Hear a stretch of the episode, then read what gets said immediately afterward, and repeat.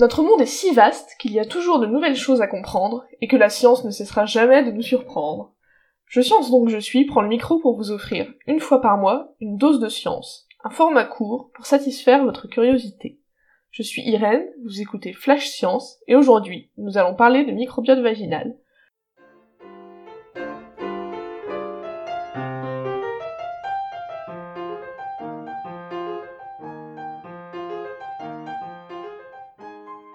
Microbiote, c'est un mot que vous avez peut-être déjà entendu. Il désigne l'ensemble des micro-organismes, des êtres vivants, invisibles à l'œil nu, qu'on peut trouver dans un environnement. Ces dernières années, on a beaucoup parlé du microbiote de nos intestins, popularisé grâce à des livres de vulgarisation comme Le charme discret de l'intestin, et qui fait l'objet de recherches florissantes. Mais nous avons dans notre corps d'autres microbiotes, associés à d'autres organes, comme le microbiote vaginal, dont on parle moins, et qu'on appelle également parfois la flore vaginale. Alors que trouve-t-on dans un vagin? Ou plutôt, que trouve-t-on dans les vagins? Eh oui, il y a autant de microbiotes vaginaux qu'il y a de vagins. Et en plus, le microbiote vaginal change au cours de la vie d'une personne. En général, on y trouve 20 à 140 espèces de bactéries. Et l'espèce majoritaire y est souvent un lactobacille, un type de bactérie produisant de l'acide lactique et que l'on retrouve dans les yaourts. On y retrouve aussi des bactéries anaérobies, qui peuvent vivre sans oxygène, et des levures potentiellement pathogènes. Ces espèces sont inoffensives en petite quantité, mais peuvent causer des problèmes si elles deviennent trop nombreuses.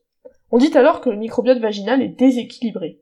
La plus courante de ces perturbations est la vaginose. On a alors peu de lactobacilles et beaucoup de bactéries anaérobies. Dans la moitié des cas, la vaginose ne présente pas de symptômes, mais elle peut se traduire par une sensation de brûlure lors de la petite commission ou une odeur désagréable.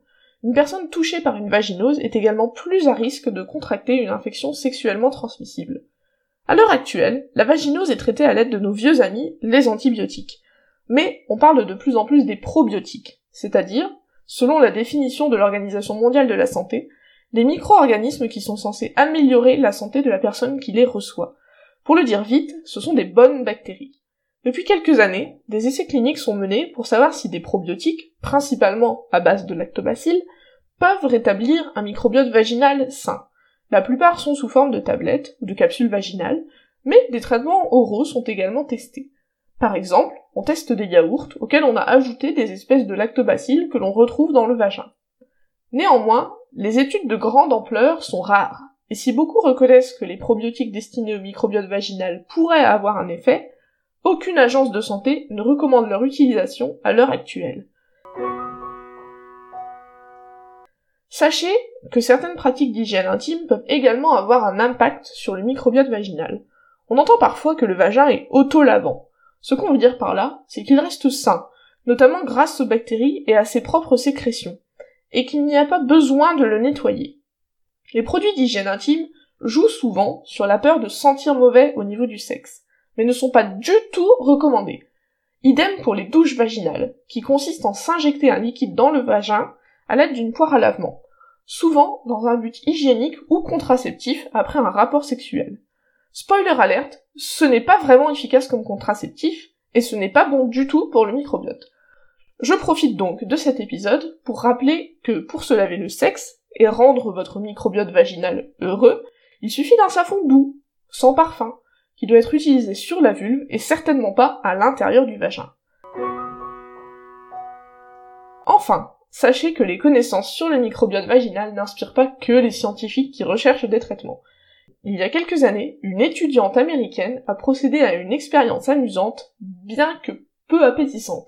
Elle a effectué un auto-prélèvement dans son vagin, puis l'a mélangé avec du lait pour essayer d'obtenir des yaourts. Puisque les yaourts contiennent des lactobacilles, comme le vagin, ça devrait marcher, non? Et ça a marché. Elle a obtenu une sorte de yaourt très acide, mais comestible, qu'elle a dégusté avec des myrtilles. Ça doit quand même être meilleur. Cette expérience a attiré l'attention d'une microbiologiste néerlandaise, qui a noté que d'autres bactéries ont pu s'inviter dans la préparation du yaourt vaginal, comme celles présentes dans l'air ou sur la cuillère utilisée pour mélanger le lait. Elle a donc refait l'expérience, mais seulement avec des espèces vaginales, donc sans bactéries extérieures. Pas de chance pour elle, elle ne produit qu'un lait vaguement acidifié et pas un délicieux yaourt.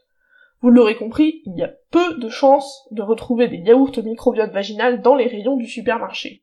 Mais au-delà de ces expériences un peu folles, le lien entre le microbiote vaginal et la santé, notamment la santé sexuelle et reproductive, est un sujet en pleine expansion, tout comme la recherche de traitements à base de bonnes bactéries.